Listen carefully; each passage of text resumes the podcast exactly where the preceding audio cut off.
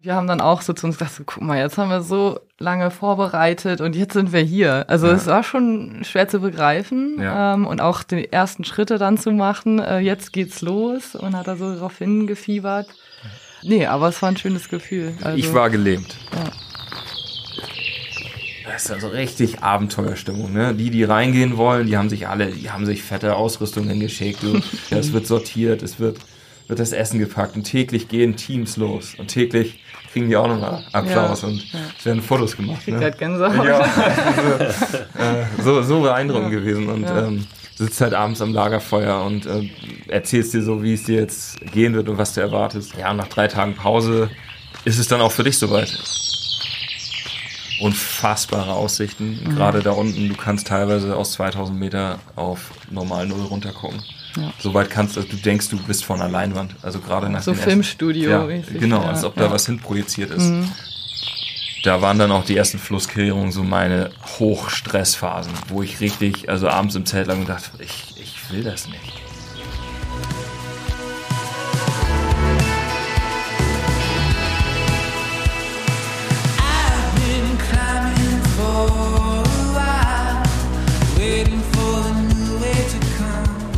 Moin und herzlich willkommen bei Frei Raus, dem Podcast für mehr Freiheit und Abenteuer in unserem Leben. Ich bin Christoph Förster und nehme euch heute mit auf einen der sehnsuchtsumwabertsten Wanderwege der Welt. Einen, um den sich viele äh, ja, Geschichten ranken und eben Träume ranken. Auf den Pacific Crest Trail. Ich war nicht selbst auf dem Pacific Crest Trail, aber ich habe zwei Gäste heute. Das sind Annika und Björn. Die waren da vor einigen Wochen, wenn ihr euch erinnert, haben sie schon mal ein kurzes Signal gegeben hier im Podcast, haben einen Zwischenstand uns geschickt per Sprachmitteilung, weil sie angekommen waren, weil sie es tatsächlich geschafft haben, einmal längst durch die USA zu wandern, von der mexikanischen an die kanadische Grenze. Heute sind Sie hier zu Gast und erzählen uns, wie das so ist. Sie erzählen uns aber nicht nur das, Sie erzählen uns auch, was es an Vorbereitung und Vorkehrungen braucht, um auf diesen Fernwanderweg zu starten. Ich habe Annika und Björn vor zwei, drei Jahren schon mal getroffen. Das war während der Hochphase der Pandemie. Damals waren sie gerade unterwegs mit ihren Fahrrädern einmal rund um Schleswig-Holstein. Der Hintergrund war, dass sie, wie wir alle zu dieser Zeit damals, ihr Bundesland nicht verlassen durften. Beide leben in Kiel und haben sich dann gesagt, komm, dann fahren wir mit dem Fahrrad einmal die Grenze ab und sind rund um Schleswig-Holstein geradelt, haben draußen geschlafen, manchmal im Zelt, wo das möglich war. Und wir haben uns damals ein bisschen ausgetauscht über diese Erfahrung. Jetzt äh, haben sie doch nochmal sich was Größeres vorgenommen. 4300 Kilometer zu Fuß. Ich verspreche euch, das wird ein spannender Ritt, wobei das Bild Ritt natürlich gewaltig hinkt in diesem Fall. Die wichtigsten Informationen und Tipps in dieser Folge, die werde ich alle nochmal in den Newsletter packen, der diesen Podcast begleitet. Das heißt, ihr müsst nicht sofort auf Pause drücken und euch irgendwelche Sachen notieren, wenn ihr das Gefühl habt, das gibt es alles gesammelt nochmal im Newsletter, der am Sonntag rausgeht. Da werde ich auch nochmal Ausrüstungstipps reinpacken. Was für einen Rucksack haben die beiden dabei gehabt? Welche Schuhe haben sie benutzt? Und, und, und. Also, diese Woche wird nicht nur diese Folge pickepacke voll, sondern auch der begleitende Newsletter. Abonnieren könnt ihr den, wenn ihr es noch nicht getan habt, unter christophförster.com slash frei raus.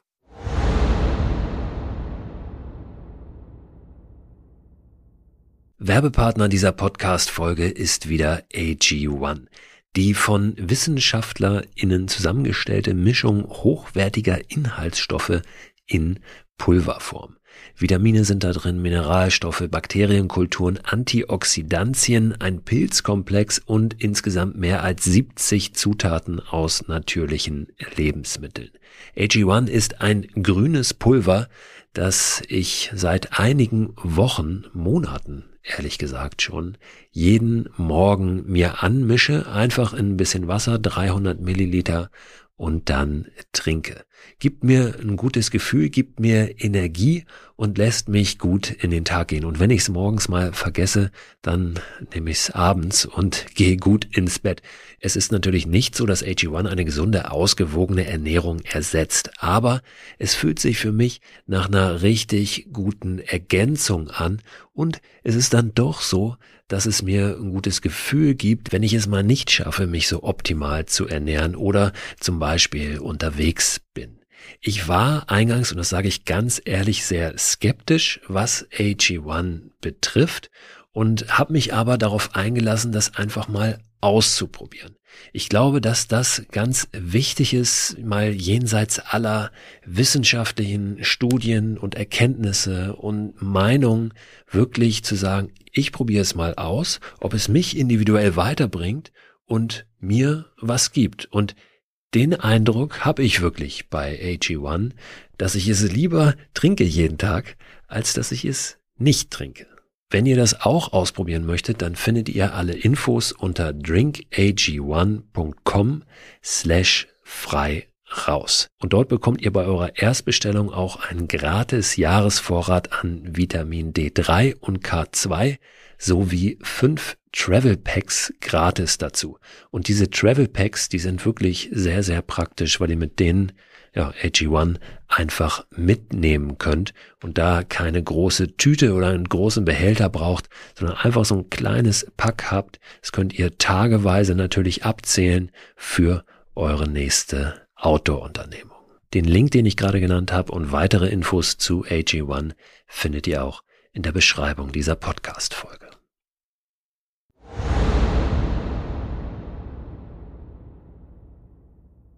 Wenn der Pacific Crest Trail nicht ganz oben auf eurer Träumeliste steht, dann gibt's erstens eine Chance, dass er das vielleicht nach dieser Folge tun wird. Und zweitens ist es auch gar nicht wild, denn es geht in dieser Folge zwar um diesen Weg, aber auch um das Fernwandern ganz allgemein, um die Vorbereitung auf ein solch großes Abenteuer. Es geht um Möglichkeiten, sich vielleicht auch freizuschaufeln aus einem beruflichen Kontext, sich einen Freiraum zu schaffen für ein großes Abenteuer. Ein Freiraum, den man vielleicht im ersten Schritt gar nicht selber sieht. Und ihr werdet heute eine Menge Fachbegriffe aus der Weitwanderszene lernen. Ich wünsche euch viel Spaß mit dem Gespräch mit Annika und Björn.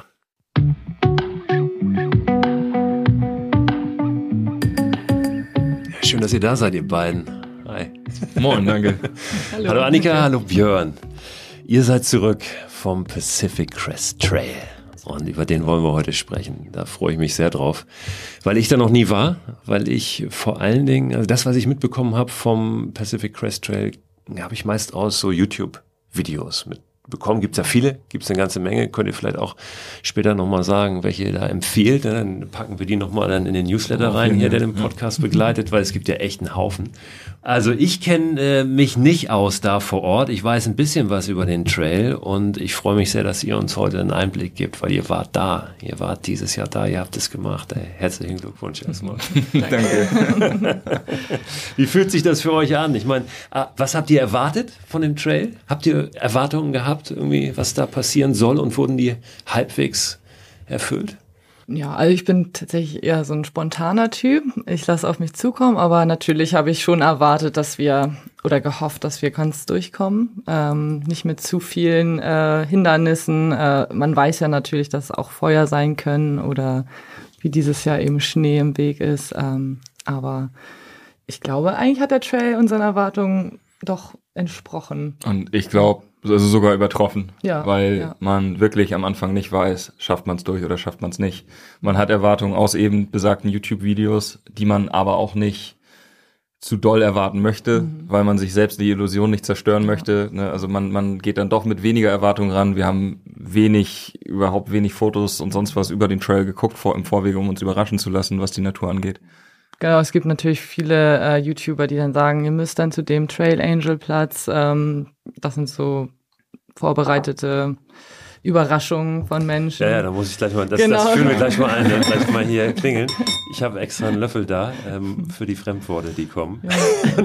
Wenn er es auftaucht, dann läute ich hier einmal Trail Angel. Ja. Sagen wir schon, was ist ein Trail Angel? Äh, das sind äh, Leute, die sich quasi anbieten, ja. für die Hiker äh, Überraschungen ähm, vorzubereiten, meistens Essen, ähm, aber auch manchmal irgendwie einfach nur Wasser zum Händewaschen. Das hat man ja auch nicht so oft. Ähm, es gibt äh, Leute, die sich nach, äh, die Hiker zu sich nach Hause einladen ähm, und Wäsche waschen, Essen vorbereiten. Also äh, also um ja. das nochmal zu erklären, also Fernwandern, es ist ja, wir reden über einen 4300 Kilometer langen Wanderweg von Mexiko nach Kanada. Also in den USA läuft er die Westküste entlang, nicht die Westküste, sondern die parallel dazu laufenden Hochgebirge. Und ähm, Fernwandern ist in den USA Popkultur geworden. Es ist ein Stück Popkultur. Es ist äh, es gibt jedes Jahr die Saison, wo ferngewandert wird. Manche Leute richten ihr ganzes Leben danach aus. Die leben nur im Van, arbeiten im Winter und sind im Sommer nur on Trail, also auf dem Wanderweg. Und dementsprechend hat sich da auch eine komplett, ein komplettes Vokabular entwickelt. Mhm. Das äh, in dieser in dieser Blase, in dieser Fernwanderszene ähm, fest verankert ist. Also das eignet man sich von selbst an, das lernt man auch in besagten YouTube-Videos teilweise. Mhm. Ja, und dann gibt's dann Wörter wie äh, Sobo, Nobo, Trail Angel. Trail ähm, Magic. Trail Magic. Die Trail Angel machen Trail mhm. Magic. Genau, genau richtig. Ja. ja. Ne, und Trail Magic ist dann äh, ne, du kommst mitten in der Wildnis plötzlich an einer riesigen Kühlbox vorbei und die ist dann voller Cola und, und Dr. Pepper und Root Beer und sowas. Und das ist dann Trail Magic, weil du es nicht erwartest. Und dann, und meistens sagt man auch, immer dann, wenn du es am wenigsten erwartest, ist das äh, kommt die Trail Magic. Das, und was waren die anderen beiden? Du hast Sobo und Sobo und Novo. Das sind Abkürzungen für Northbound und Southbound, weil die drei großen Fernwandertrails in den USA alle von Nord nach Süd verlaufen, ähm, weil eben die, äh, die Gebirge der USA eben Nord-Süd-Verläufe haben. Und äh, wir waren eben Nobo unterwegs, also Northbound Richtung Kanada. Das heißt, von der mexikanischen Grenze dann Richtung Norden. Genau. Über 4000, 4300 Kilometer genau. ungefähr sind's ja. ne? Mhm. Über die Gebirgsketten da hoch. Ja, also wir behalten das bei. Ich klingel immer, wenn irgendwas kommt. Bitte. Denn in der Tat ist das ja so ein, das ist ganz interessant, ne? Das ist ein Stück weit wahrscheinlich auch so ein, du musst ja auch irgendwie zeigen, dass du dazugehörst, ne? Und wenn du die Worte jetzt nicht kennst, dann bist du aber noch nicht so richtig drin, oder? Nee, dann hast du den PCT nicht gemacht. ja, also sind so ein bisschen Codewörter auch, oder? Ja, Geheimsprache. Also, oh, ja. Ich weiß nicht, ob sie vielleicht auch noch auf anderen Through-Hikes dann gelten. Ähm, also Oder nur auf dem PCT. Auf allen Fernwanderwegen ja, der USA. Ja, und wenn es ja. der Arizona Trail ist, der mhm. dann in Anführungsstrichen nur 1000 Kilometer ist oder ähm, ich glaube über so 800 Meilen ungefähr, auch da sind diese Slangwörter mhm. also fest verankert. Und was ja auch so ein Ding ist, du hast ja auch eine andere Identität, mehr oder weniger auf dem Trail, also einen anderen Namen. Genau. Einen Trail-Namen, den du dann bekommst. Auch tatsächlich eine andere Identität. Wir treffen jetzt ähm, in zwei Wochen unsere Hiker in äh, Kopenhagen und wir wissen überhaupt nicht, wie die im normalen Leben, wir sagen jetzt immer nicht das echte Leben, sondern das normale Leben, weiß ja am Ende nicht, welches das echte ist. Ähm, und ja, wir werden mal sehen, wie sie dann so sind. Und unsere Hiker heißt also Menschen, also mit denen ihr gemeinsam Channel. unterwegs wart, genau. zumindest ja. streckenweise. Genau, man sagt auch einfach Tramily. Das ist auch ja eine Kombination aus Trail und Family, die man dann so über die Zeit bekommt. Das ist eben auch ne, Stichwort Popkultur. Ähm, es, ist eine, es gibt ein festes, festes Zeitfenster, um es in der Zeit von, von A nach B zu schaffen, aufgrund der Jahreszeiten. Dadurch, dass es Hochgebirge ist, hast du immer das Schneeproblem und im Spätsommer oder im, naja, im Sommer äh, hast du das äh, Waldbrandproblem. Das heißt, du ähm, hast ein festes Startfenster jedes Jahr und das ist in der Regel für den PCT, wenn du Northbound gehst, März bis Mai. Und wenn du Southbound gehst, dann ist es ab Mai, äh, ab Juli, Entschuldigung. Mhm. Dadurch hast du eine feste Blase an Leuten, die losgehen. Das heißt, du bist mit sehr vielen Leuten zusammen ja, auf Korsika hatten wir es ja letztes Jahr auch. Da waren sehr, sehr viele Leute, die alle eben dieses Ziel haben, diesen Weg zu begehen, zu schaffen, die die Liebe, Natur lieben. Und dadurch hast du sofort eine recht enge Verbundenheit. Ähm, kommst sehr schnell ins Gespräch und äh, Freundschaften entwickeln sie wesentlich schneller als hier in, der, mhm. im, äh, in der Stadt oder, oder also im normalen Leben zu Hause eben. Ja, und dann ist es eben so, ich weiß gar nicht warum, also ursprünglich natürlich man, man trifft sich und redet mit anderen über die Person und äh, gibt der dann irgendeinen Spitznamen, um diese Person zu beschreiben. Ähm, aber es ist eine, gehört auch zur Popkultur, dass du irgendwann deinen Trailnamen bekommst. Mhm. Und äh, dann hat dann irgendwann jeder seinen Namen und wenn du irgendwann Leute in Washington triffst, die sich immer noch mit dem Vornamen ansprechen, dann weißt du, boah, die kennen sich lange. Mhm. Die kennen sich, bevor diese Person ihren Trailnamen bekommen hat. Und dann weißt du, okay, das ist, das ist richtig lang. Also, und, ja, Freundschaften werden eben auch in Meilen angegeben. Ja, aber auch andersrum witzig, ähm, wenn man sich dann also wir haben uns zum Beispiel mit einem Freund, äh, Crumbs heißt er, äh, in Mexiko getroffen und wir haben uns eigentlich nur bei den Hiker-Namen angesprochen. Also gar nicht beim echten Namen. Ja. Wann hattet ihr denn eure Namen? Und, und wer hat die euch gegeben? Und wie lauteten die? Gleich drei Fragen auf einmal. ich habe meinen tatsächlich von Björn bekommen. Äh, Nasty Cheese. Hört sich jetzt erstmal eklig an, aber so schlimm ist es gar nicht. Äh, wir haben immer Cheddar-Käse mit rausgebracht und in der Wüste war es dann ja tatsächlich ziemlich heiß und irgendwann wurde der richtig schleimig und eklig und dann meinte Björn, oh, der ist aber nasty und ich meinte, oh, ich mag aber gerne nasty cheese. er meinte, auch, guck mal, das ist doch ein perfekter Name für dich. So nach einem Monat würde ich sagen. Nee, das war Oder früher. Julian. Das Julian war schon. Ach, das war dann doch recht ja. früh. Ja. Ist es auch so, dass du dir das natürlich aussuchen kannst? Du musst den nicht behalten. Äh, wenn dir der nicht gefällt, dann wartest du eben, bis der nächste kommt oder stellst dich einfach bei deinem Namen vor gibt auch eine Gegenbewegung, die sagen, wir wollen gar keine Trail-Namen mhm, mehr. Mhm, ja. Das sind eher so die Jüngeren, weil die es irgendwie doof finden. Aber man hat da schon, wie du schon meintest, so eine Identität dann, was irgendwie ganz lustig ist und auch schön. Und manche können sich den Namen selbst geben. Ja. Also manche kommen schon mit einem Namen, den sie sich irgendwie selbst gegeben haben. Manche kommen mit einem Namen von einem anderen Fernwandertrail, weil mhm. viele wollen eben alle drei großen machen. Mhm. Und dann gibt's dann so Namen wie Cream King und äh, Blood Moon und ja. This und ja. Ja, Wie war deiner?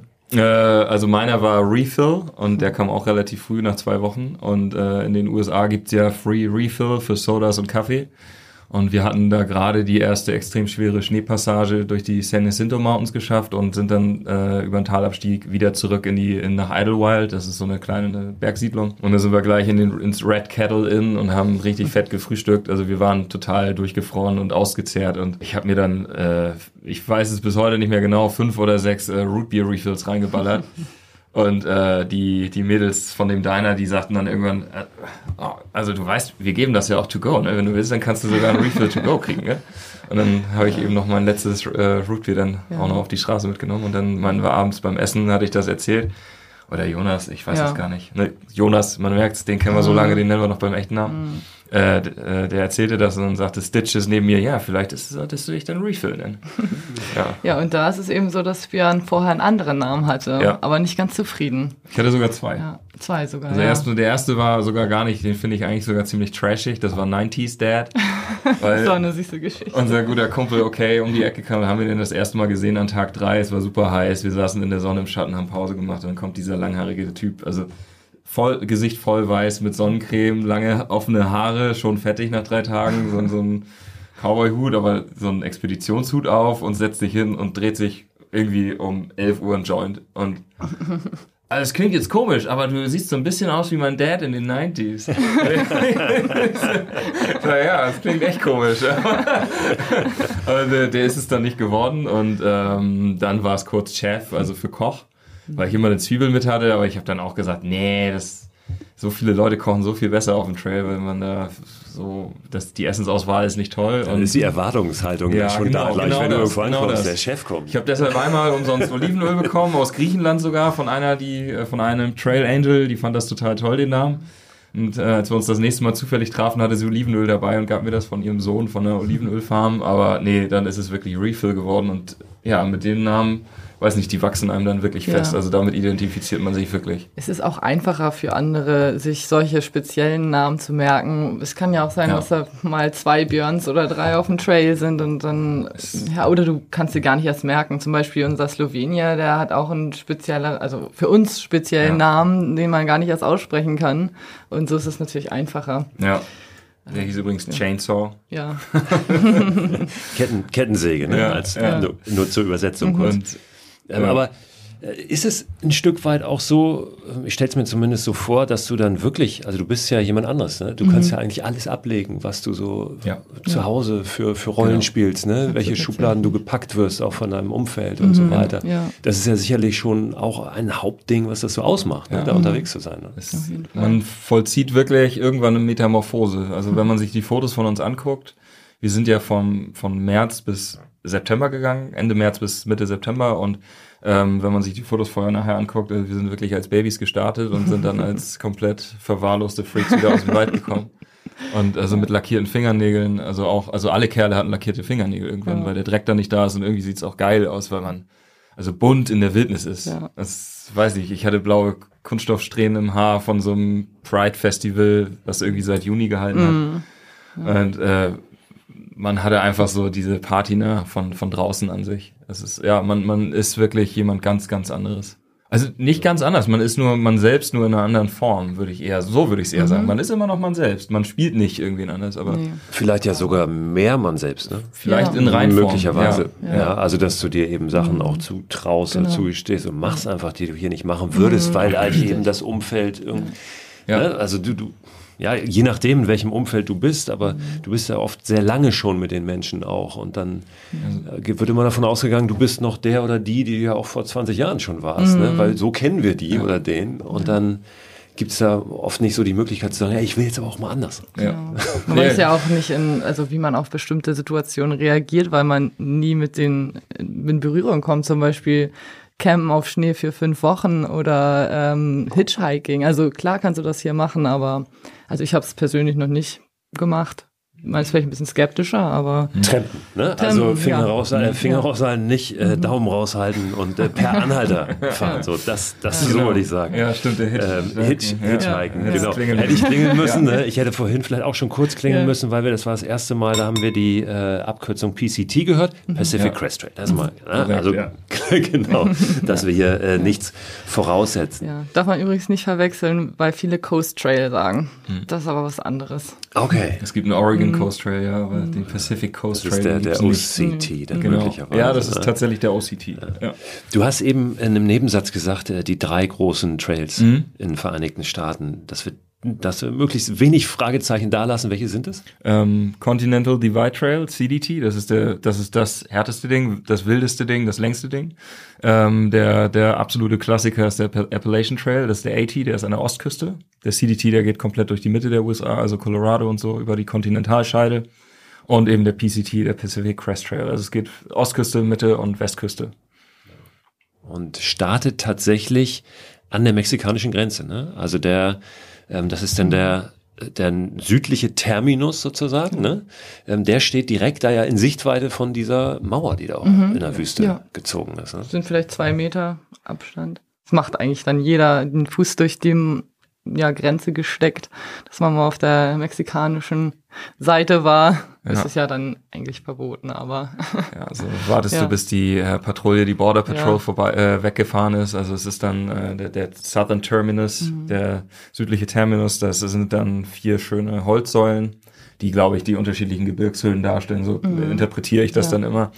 Ähm, ja, das ist so ein bisschen mexikanische, amerikanische Flagge manchmal hängt dann dran und äh, da machst du dann eben deine Fotos auf diesen Holzpfeilern trägst dich im, im Register ein, so heißt es. Das ist so ein kleines Logbuch, das ist da versteckt, also wie ein Gipfelbuch oder hängt ja hier am Hasselbrack, am höchsten Berg Hamburgs auch, ne? Und ähm, trägst dein Datum ein, schreibst einen Spruch rein oder so und äh, ja, dann schleichst du dich nach der nach links rüber, da ist so eine kleine so eine, so eine Straße, eine ziemlich breit ist die sogar. Und da fahren die Patrols, da die, die Patrouillenfahrzeuge vorbei und dann schreckst du deinen Fuß durch diesen Metallzaun. Das ist ja so ein riesiger Metallzaun. Und ähm, ja, dann gehst du los.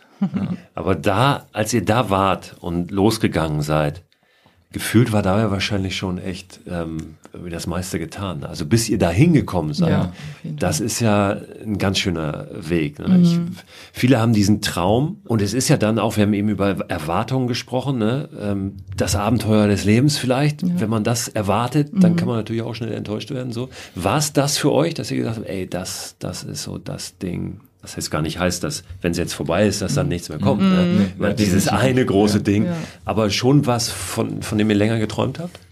Also ich denke, bei Björn hat das schon länger angefangen, so vielleicht vor, was war das, zehn Jahre? Bisschen weniger, aber. Ja. Du warst ja mal auf dem Jakobsweg. Genau. Und nach dem Jakobsweg, als ich den geschafft habe, habe ich gesagt, wenn ich das kann, dann kann ich auch den PCT. Mhm. Dann ist der auch möglich. Und den PCT, genau das fing so 2016 an, dass man die ersten Videos gesehen hat. Mhm. Da gibt's diese berühmte Ingo Zamparoni-Doku vom öffentlich-rechtlichen Rundfunk. Und ähm, da sind ja auch zwei Kieler den einen, den Kieler, ähm, habe ich dann auch getroffen beim Klettern und ähm, dann haben wir äh, darüber gesprochen und er sagte zu mir, so wie du guckst, machst du das.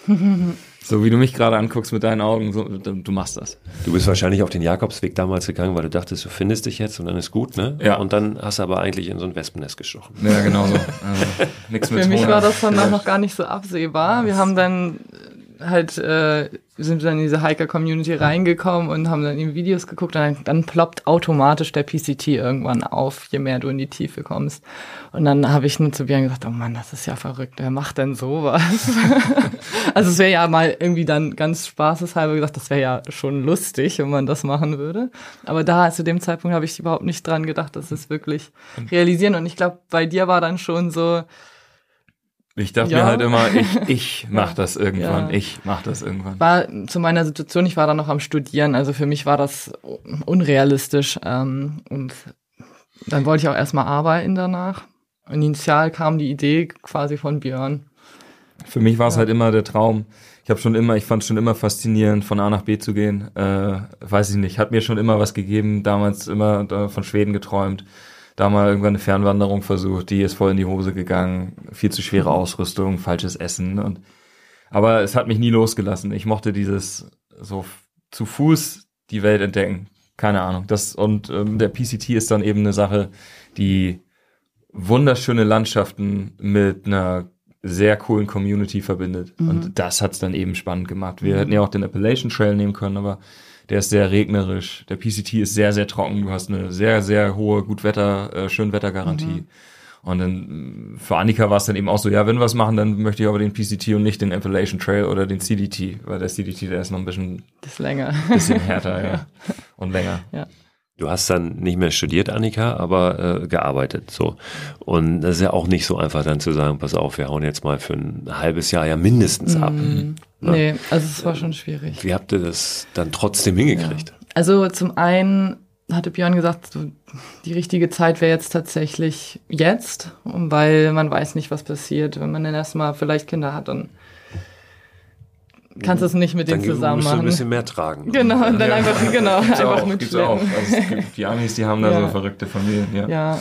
Und äh, ich habe es von einer Freundin äh, gehört, die hat das erst gemacht, ein Sabbatical beantragt und sie war auch erst ein Jahr in ihrem Unternehmen. Da dachte ich, sag mal, ist das nicht komisch? Also du fängst da dann an und dann hast du schon so eine Ansprüche irgendwie. Und sind nee, also wenn ich jetzt wandern, du musst es, also es ist eigentlich nie der richtige Zeitpunkt.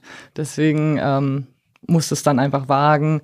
Natürlich kommt es auch auf die Situation an, ob, ob du Angst hast, einen neuen Job zu finden, aber da muss man schon Mut haben und fragen. Und ähm, wir haben, also Björn hat zuerst gefragt bei der Arbeit und er hat das Konzept Sabbatical, also Sabbatjahr.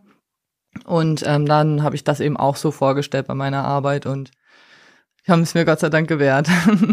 Sab Sabbatjahr bedeutet ja, ähm, also in der Regel meistens ist es so, dass du eine gewisse Zeit lang bis zu einem Jahr ein bisschen weniger verdienst im Monat, ne? Und dann dieses Jahr, wenn du Pause machst, eben trotzdem noch ein gewisses Einkommen hast, ne? Richtig. Je früher du anfängst, desto mehr Geld kriegst du dann quasi über die Zeit.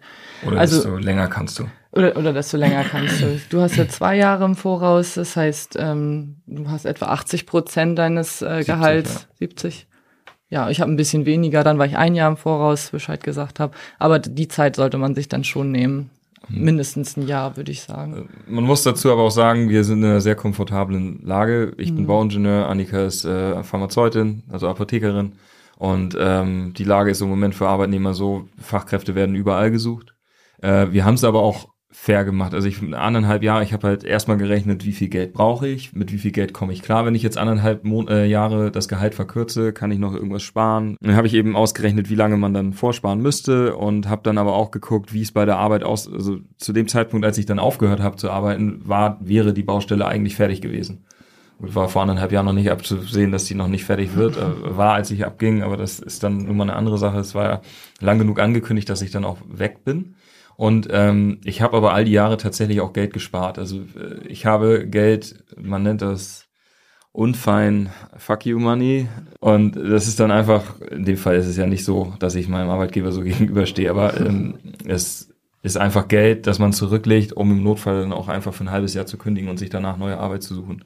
Das heißt, dadurch, dass ich seit 2016 sowas machen wollte, haben wir äh, weder ein Haus gekauft, was man abbezahlen muss, also dass man nicht an Kredite gebunden ist, keinerlei Bindungen, äh, Verpflichtungen äh, hinterlassen. Das ist eben wichtig, wenn man sowas umsetzen möchte.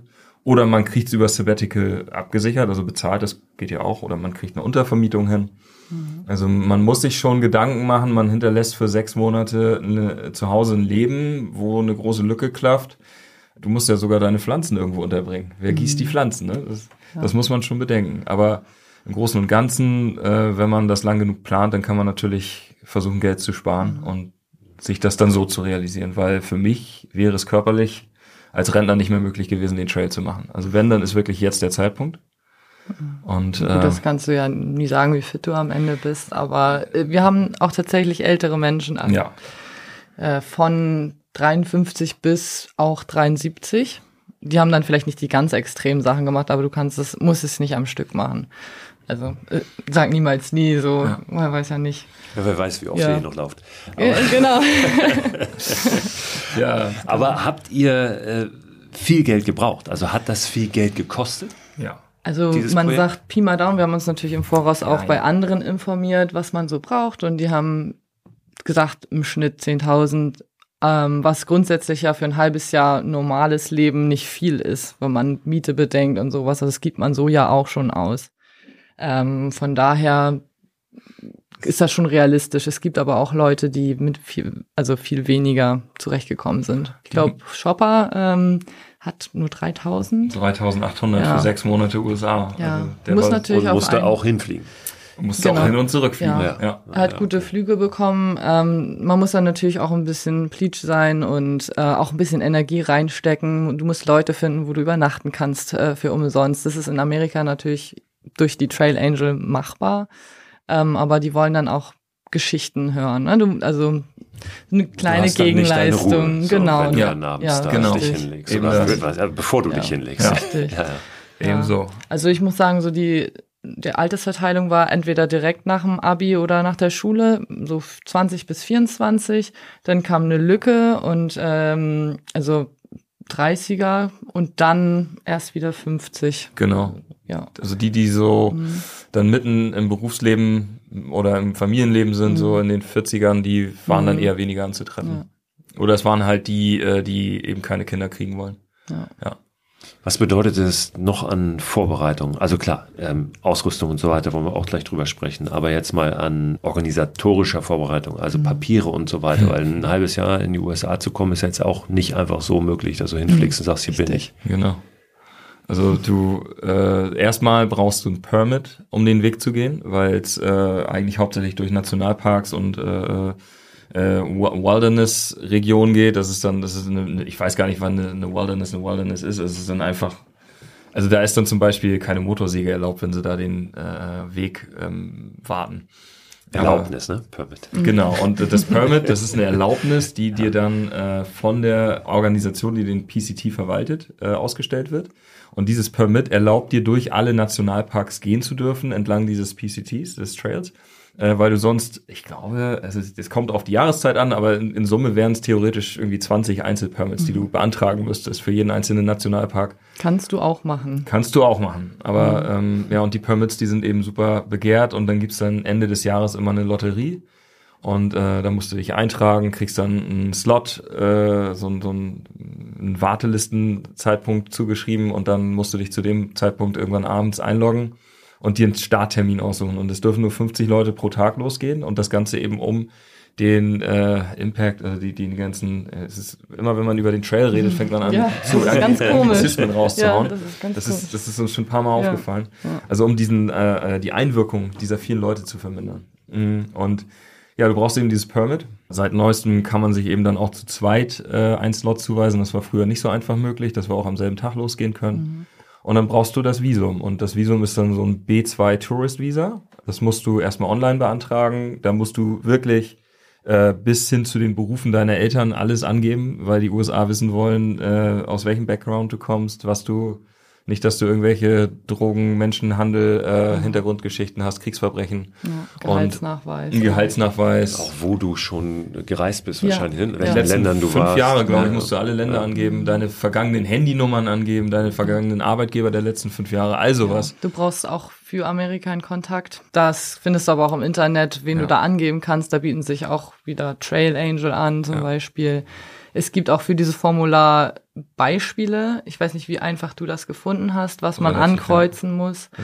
Ähm, also da gibt es eine richtige inoffizielle Leitlinie. Gebrauchsanweisung. Also, genau, Gebrauchsanweisung, ja. Wie dann die Chancen ja. gut. Eine GCT-Hackerin Blog drüber ja. geschrieben, wie sie ihr äh, Visum beantragt hat und das war dann wirklich idiotensicher, weil genau. das nicht so einfach ist. Ja. Äh, es ist vor allen Dingen auch nicht einfach, weil das Programm dich immer alle zwei 20, Minuten, 20 Minuten. 20 Minuten rauswirft. Das heißt, speichere dir auf jeden Fall dein äh, Passwort ab, ja. damit du es nicht immer wieder eintippen musst und äh, Copy und Paste ähm, einfügst und dann ähm, ja musst du geduldig sein. Also für alle, die ein Visum beantragen ja. wollen, legt euch Arbeitgeber, äh, Arbeitsverträge, Schulabschlüsse, Universitätsabschlüsse, all das will die, wollen die Amis mhm. wissen und und dann musst du immer noch, wenn du das alles eingetragen hast, dann kriegst du irgendwann einen Terminvorschlag oder du musst dir einen Termin aussuchen, wieder im Kalender online und dann musst du zur Botschaft nach Frankfurt, nach Berlin oder ich glaube München. Mhm. Hamburg geht leider nicht.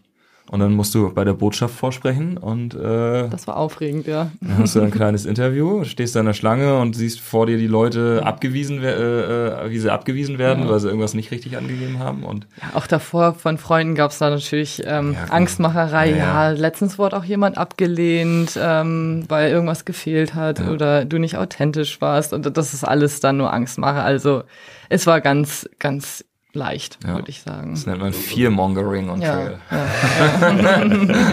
und diesen Slot, da habt ihr auch einfach Glück gehabt. Also da. Wir haben rechtzeitig angefangen, ähm, einen Termin rauszusuchen, äh, damit es eben nicht zu spät ist. Es hat aber auch sechs Jahr. Wochen, ja. ein halbes Jahr gedauert. Bis wir einen Botschaftstermin hatten. Mhm. Und äh, kurz darauf war eben diese Permit-Vergabe und da hatten wir uns schon ein Zeitfenster zurechtgelegt, mhm. ab wann wir gerne einen Termin als Startpunkt haben wollen, ja. ähm, weil du ja ähm, zur Erklärung, du startest im Frühjahr in der Wüste und gehst dann nach Norden und gehst dann sozusagen mit dem Sommer und es gibt dann ähm, nach 1000 Kilometern Wüste kommst du in der Sierra Nevada an. Und äh, die ist, die, du bist hauptsächlich auf über 3000 Höhenmetern unterwegs und hast dann oft noch Schnee und möchtest dann eben zu einem Zeitpunkt ankommen, wo meistens äh, der, der meiste Schnee weg ist. Mm, und äh, dieses Jahr war es eben komplett anders, äh, weil wir ein High Snow Year hatten, ein Extremschneejahr und äh, da haben wir gesagt, wir haben uns halt un unfassbar viele Videos über Hochgebirgswandern angeguckt, auch von, von Amerikanern, die das Ding schon gemacht haben im Schnee. Und da sagte eben Ned Tibbets, das ist der Alpinistenguru der, der West Westküstenamerikaner, ähm, der sagte in einem Interview, die Secret Season, das ist Mai in der Sierra Nevada. Da liegt noch Schnee, aber du kannst auf dem Schnee laufen und die Flüsse schmelzen noch, haben noch kein Schmelzwasser. Und das ist nämlich eigentlich das, was du nicht haben willst. Diese enormen Schmelzwasser, Schmelzwasserstände, die eben dieses Jahr extrem waren und darum haben wir gesagt, wir wollen Anfang März losgehen. Wo viele Leute gar nicht losgehen wollen. Viele Leute sagen ursprünglich im normalen Jahr Mitte April, dann bin ich Mitte Juni an der Sierra Nevada und komme schön durch. Mhm. Und es war eben dieses Jahr komplett anders, deswegen wir ein sehr frühes Start hat. Ja. Was wir dann haben. auch gemerkt haben, weil es direkt geschneit hat in den ersten Tagen. Ja. Das Habt ihr das schon absehen nicht. können, dass das wahrscheinlich so, so sein wird dieses Jahr? Ja. Also das war dann schon so ja. äh, von langer genau, Hand geplant. Das war auch ja, eher so diese, diesen frühen Termin. Richtig. Ja. War auch für uns die Frage dann vorher, wollen wir das machen, durch den Schnee gehen? Ja. Das ist halt die essentielle Frage. Ja. Ähm, oder eben anderes Jahr oder nur halb gehen. Ja. ja. Das ist auch was, was äh, viele ja machen und ganz insbesondere jetzt dieses Jahr äh, viel gemacht haben ähm, dass sie dann entweder skippen oder flippen. Ja, ja, da müsste ja. ich jetzt mich selber klingeln, mhm. ähm, dass wir das noch einmal erklären. Das heißt, entweder halt Passagen auslassen oder erstmal woanders gehen und mhm. dann wieder zurückkommen und dann das Ausgelassene nochmal gehen. Mhm. Richtig. Ja. Man sagt auch Flipflopper. Ja, genau. Die dann immer, ja, wo es halt gerade passt und kein Schnee ist, hinflippen und dann kurze Zeit Sobo gehen und dann ja. wieder an einer anderen Stelle einsteigen. Es war eben dies Jahr so, also ja. wir sind auf den, auf, wir sind auf dem Trail gestartet und ähm, waren nach drei Tagen im Schneesturm, also hatten, wussten, das Wetter wird schlecht und dann haben uns einquartiert in einer kleinen Bergsiedlung und haben dann drei Tage, zwei Tage Schneesturm abgewartet und äh, dann hörte man aus dem Norden, aus Idlewild, äh, anderthalb Wochen entfernt von uns, dass da Leute richtig eingeschneit waren im Ort und dann äh, sich Trail Angel über Facebook gesucht haben, die die dann in den Norden nach Tehachapi, also in die Mojave gebracht haben. Und dann sind die von da aus erstmal nach Süden gegangen, um äh, den Schnee abschmelzen zu lassen. Mhm. Manche ja. gehen auch zwischenzeitlich dann auf einer Farm arbeiten. Ja. Ähm, das heißt jetzt nicht notgedrungen, dass du aufhören musst, du kannst auch pausieren. Ja. manche sind dann den Appalachian Trail stattdessen gegangen. ja, oder den, den Coast Trail. Ja, genau. Aber ähm, ich glaube, wir haben jetzt die, die Unterlagen übersprungen. Ja, genau. Also ja. wir, wir sind so. eigentlich ja. immer noch nicht wieder da ja. ja am, am Startpunkt. Aber ist ja kein Problem. Wir können auch ein bisschen flippen und skippen. Ja, genau. Ähm, Genau, die Unterlagen. Also ihr habt den, den Slot gehabt sozusagen, ja. die, die Bestätigung, dass ihr gehen könnt, an einem bestimmten Tag starten mhm. könnt. Genau. So, dann äh, habt ihr ein Visum gehabt. Ja. Für sechs Monate. Genau. Richtig. So. Was braucht es dann noch? Ein Ticket. Also, Ticket? genau. Ja. Oh, nach wohin? Nach San Diego. San Diego. Und da war es so super wichtig. Also wir haben schon vorgehört, niemals zwischenlanden, wenn du Gepäck dabei hast. Viele sind dann in New York zwischengelandet. Und dann gehst du komplett aus dem Flieger, gehst komplett raus aus dem äh, Check-in-Bereich und hast dann erstmal äh, Grenzkontrolle. Mhm. Das heißt Interview, darfst da durch, dann wird dein Gepäck nochmal geprüft. Und dann kommt es, kommst du in den Flieger. Das heißt, viele haben Umstiegszeit drei Stunden, haben es gerade so geschafft und das Gepäck ist in der Regel da geblieben. Mhm. Äh, natürlich eine Katastrophe, ja. Deswegen haben wir einen ja. Flug gesucht direkt nach San Diego und haben dann einen guten über British Airways gefunden, also nach London erst und dann Direktflug. Äh, dadurch keinerlei Probleme gehabt. Und äh, was uns aufgefallen ist, ähm, wir, wir, wir wussten eben, dass wir danach nach Mexiko wollen und wir wussten auch, äh, wir wollen kein Rückflugticket, das wusste ich vom Jakobsweg, dann gehst du entspannter, wenn du kein Rückflugdatum hast. Hast keinen Zeitdruck. Deshalb wollten wir nur ein One-Way-Ticket am besten und ähm, ja, ein One-Way-Ticket kostete pro Person 1800 ich das kann doch nicht sein. Mm -mm. Und dann haben wir rück, rück, äh, Hin-Rückflug ge geguckt und das war dann plötzlich 600 pro Person.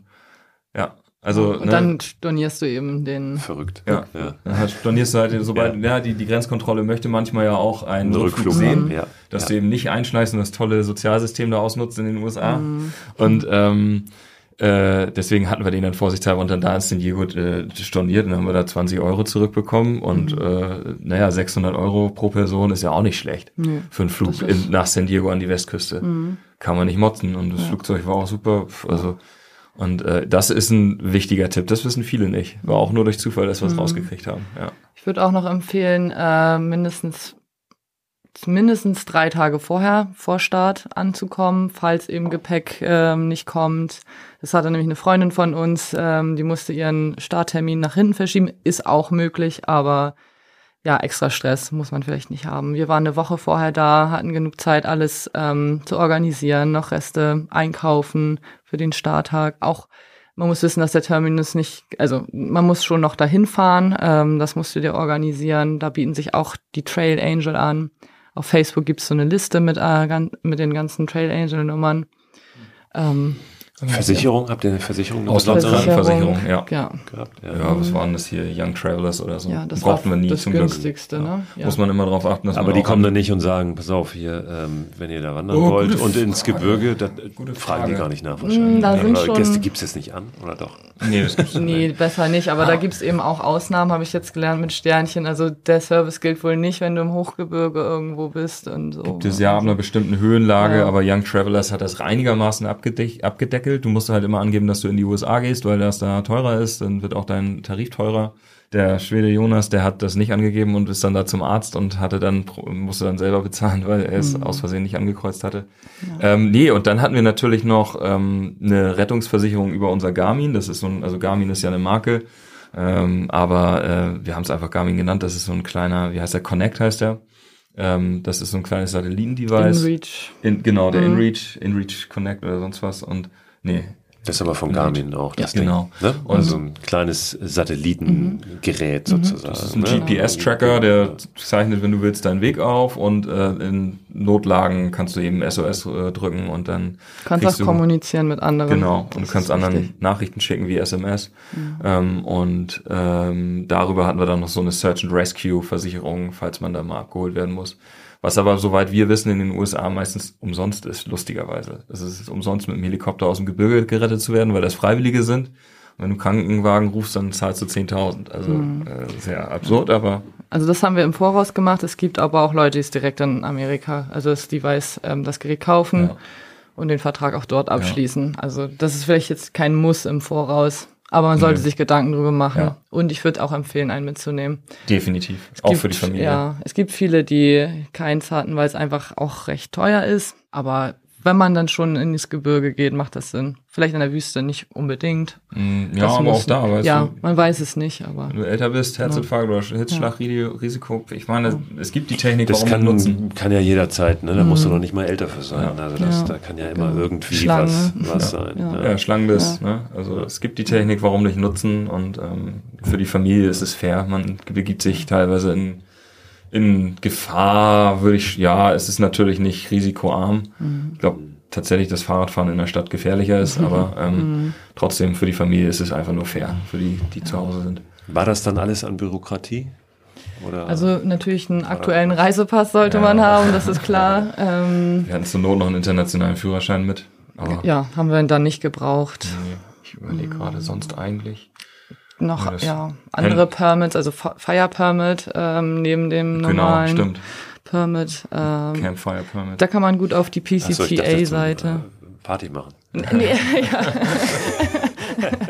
Dafür braucht man Gott sei Dank noch nee, keine das Erlaubnis. Das geht da ohne Lizenz. Das geht da sehr gut ohne Lizenz, ja. Die, Fire, die berühmte Fire Permit. Ja. ja. genau. Nee, und dann, ach nee, und dann brauchst du ein Canada Entry Permit. Das oh, gab's, ja. äh, es war ausgesetzt durch Covid. Ähm, das heißt, um dann, wenn du da oben ankommst an der kanadischen Grenze, da auch einmal rein zu dürfen. Genau, die weil sonst musst du ja, glaube ich, das ist dann so, du musst sonst sehr weit wieder zurück. Ja, du musst sonst, ne? glaube ich, 50 Meilen zurückgehen zum Harz Pass. Das weil der nächste Ort, der ist nicht mal ein Ort. Ist nicht mal ein die Ort. nächste Möglichkeit so, wegzukommen, die ist ja. auf kanadischer Seite. Mhm. Genau, also es ist entweder du gehst von der Grenze ähm, dann wirklich 50 Meilen den Weg zurück zu einem Pass, wo äh, Camp, wo schon Campingplatz, aber es ist dann eben auch kein deutscher Campingplatz, sondern da ist eine Rangerhütte und äh, da ist fließend Wasser und Plumpsklos und die Amis, die fahren dann mit ihren Pickups hoch und ähm, äh, da gibt's dann die Möglichkeit, von da aus dann irgendwen zu finden, der dich mitnimmt. Oder du gehst eben nach Kanada rein und da dann zum, zu einem Highway, das sind zwölf äh, Kilometer zum nächsten, da ist dann wieder Kilometer. Und äh, ähm, zum nächsten Highway und da ist dann Manning Park und da versuchst du dann per Anhalter dann nach Vancouver zu kommen. Hm, es ist nicht unmöglich, aber es ja. braucht ein bisschen Zeit. Ja. Du kannst dir aber auch einen Shuttle buchen. Das und deshalb wolltet ihr diese diesen Eintrittsgenehmigung genau. für ja. Kanada haben. Also die war ausgesetzt und die wurde dann eben im Juni wieder reaktiviert. Und die sollte man sich auf jeden Fall holen. Es lohnt sich. Also es ist noch viel zerebraler, wie nennt sich das? Also ich finde es viel, viel feierlicher, wenn du dann wirklich dann an dein Ziel reingehen kannst. Ja, was noch schön zu wissen ist, was wir erst auf dem Trail gelernt haben, du hast ja grundsätzlich sechs Monate. Und wenn es jetzt so ein Jahr ist, wie wir es hatten, wäre es schön, eigentlich sieben Monate so fürs Gewissen oder ja, für den Druck zu haben. Und du kannst bei der Einreise direkt fragen, ob du länger bleiben darfst. Das äh, hätten wir auch gemacht, hätten wir es früher gewusst. Andernfalls gibt es die Möglichkeit, wenn du schon früh genug weißt auf dem Trail, okay, ich schaff's nicht, ähm, kannst du nochmal für extra, ich glaube, es waren schon tatsächlich 300 Dollar, dein Visum verlängern lassen. Aber das solltest du dann nicht kurz vor Ende machen, weil dieser Antrag dauert natürlich. Da hatten wir schon einige, die so ein bisschen, ah ja, ich, ich, ich vielleicht bleibe ich auch einfach illegal in Amerika, aber dann muss dir auch klar sein, dass du vielleicht nicht mehr zurück kannst.